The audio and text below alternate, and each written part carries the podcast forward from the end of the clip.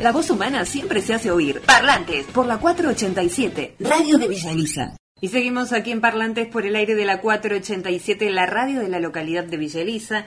Y en este momento estamos en comunicación con Ignacio Montoya Carlotto, músico, compositor, pianista y como ustedes sabrán, el nieto recuperado número 114, el nieto de Estela. Muy buenas tardes, Ignacio. Bueno, consultarte sobre el recital de jazz que se hizo hace unos días en Olavarría, la tercera edición. Bueno, sé que estuviste participando del mismo, ¿qué nos podés contar al respecto? También cómo has vivido todo este periodo pandémico con la música, bueno, con el parate que hubo y, a su vez consultarte qué representa el jazz eh, en tu vida. Estamos ahí todavía juntando las cosas del festival, como ordenando un poco eh, y muy contentos. Eh, esto nace, Olavarría es una ciudad que tiene una cierta tradición en el género, ¿no? de, mucho músico que, toca jazz, de, muchos músicos salidos de la, de la, ciudad que han, andado por, por muchos lugares y que son parte de la escena argentina y algunos de la escena internacional. Eh, y, un, lugar de encuentro ¿no? de, jazz y un lugar de encuentros, ha habido siempre encuentros de jazz, como ciclos ¿no? y esas cosas.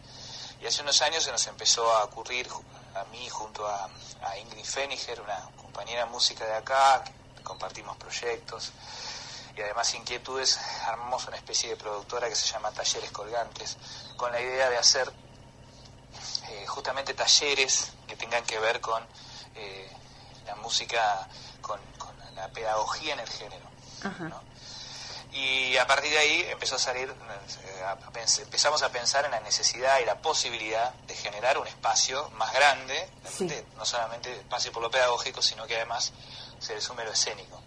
Y ahí eh, eh, empezamos a pensar en la posibilidad de hacer un festival. Festival que lo propusimos de, de tres días, festival que, que lo que lo pensamos mucho y que lo pensamos en, un equipo justamente con para que la gente que venga a tocar también pueda dar talleres. Bien.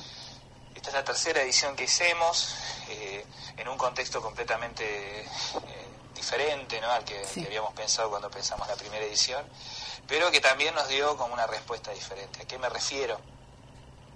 A que eh, en esta oportunidad tuvimos bueno, toda esa cosa de la vuelta a, la música en vivo con público presencial, como tiene que ser, como nosotros entendemos que tiene que ser.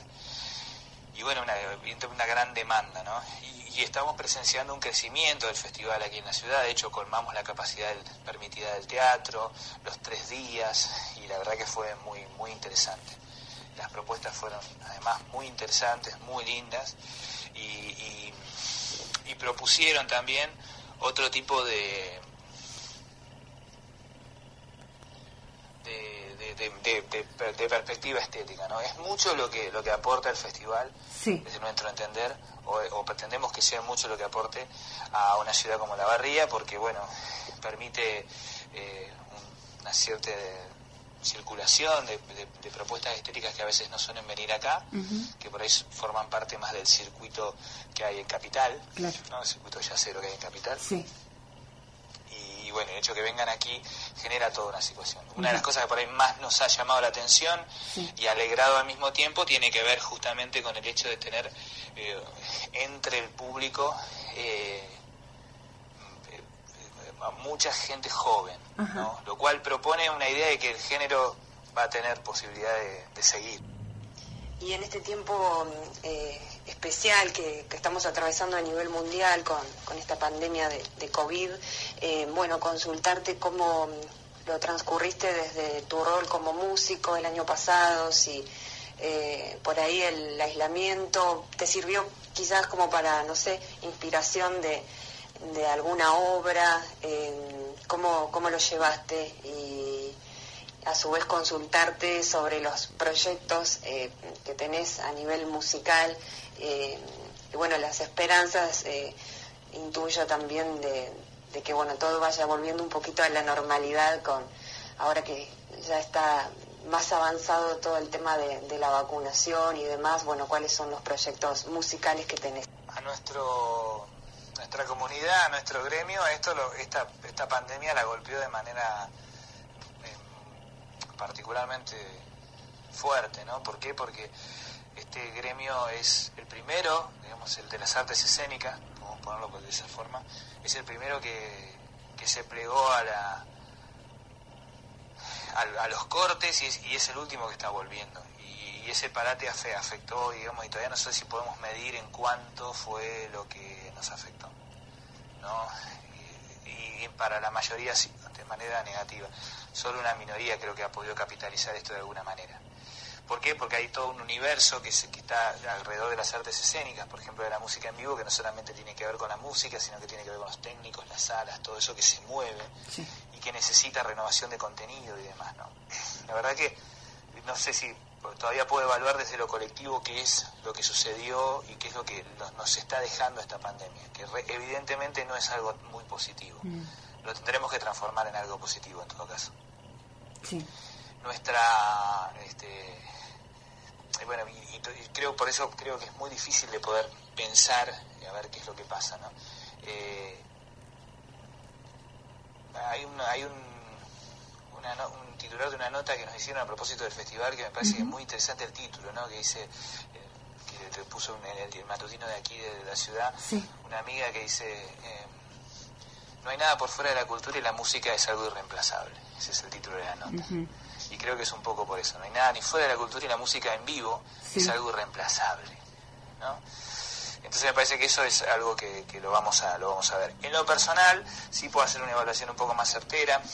Yo este, tuve la, la, posibilidad, digamos, casi eh, burguesa, si querés, de poder parar y que eso no me afecte tanto y poder destinar ese tiempo y esa energía en otras cosas. Yo lo puedo destinar en escribir, en componer, lo puedo destinar ponerlo en, en, el hecho de ponerme a estudiar. Entonces, para mí fueron dos años de profundo estudio, casi como cuando tenía 18 años, ¿no? una cosa así con mucha energía, con mucha, como tratando de meter ahí adentro todo lo que no estaba pudiendo poner en otros lados. ¿no? Entonces, desde lo formativo realmente siento que salgo de la pandemia muchísimo mejor de lo que entré. Pero esto es algo personal, que no tiene que ver con lo colectivo. Entonces ahora, bueno, ahora vendrá la, época de poder generar desde lo colectivo. Y también esto ha sido una oportunidad de, generar encuentros desde lo colectivo que tienen que ver con, por ejemplo, aquí en Navarra estamos armando una asociación de músicos que no había, y todas esas cosas que tienen que ver con construcciones colectivas a partir de una necesidad. Así que bueno, en eso estamos un poco tratando de, de, ver qué hacer. Bien. En lo personal además estoy estamos volviendo al ruedo con mis proyectos, que es mi septeto, mi trío, mi dúo, grabando discos, que es lo que hemos podido hacer durante, durante este tiempo, grabando particularmente dos discos y, un par de bandas sonoras de unas películas, y, en esos dos discos que estamos grabando, uno es a dúo con, con Valentín Reinders, un disco que piano y guitarra, con cierta impronta entre canción latinoamericana y música de jazz, que supongo que este año va a estar ahí eh, dando, dando, lo vamos a dar a luz. Y hay otro disco de canciones que estamos grabando con una gente de aquí también. Así que un poco ha sido eso eh, sobre lo que he estado trabajando en cuanto a, producción. ¿no? Yo tengo la posibilidad de tener estudio en mi casa y eso la verdad que también me alivianó. Y bueno, ahora en agosto se cumple un nuevo aniversario de tu reencuentro con, con tus abuelas. Este, preguntarte cómo, cómo es el recuerdo de aquel día eh, del año 2014 y eh, a su vez cómo vivís eh, estos, estos años. sí, ya van a ser siete años ahora en agosto, esa fecha.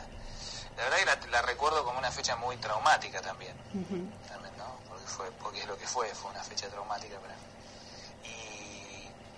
Y, y bueno, y es, y nada, es el inicio de todo un proceso que sigue y que me tiene ahora en plena pleno trabajo también, ¿no?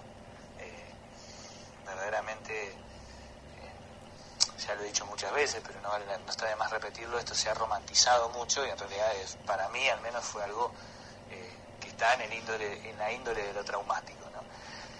no malo, pero sí que ha sido muy fuerte y de tan fuerte que ha sido, he tenido que ponerme eh, muy fuertemente a trabajar en esas cosas. Me ha permitido un montón de crecimientos, evidentemente, pero bueno, este, lo recuerdo así, como, como días muy desordenados.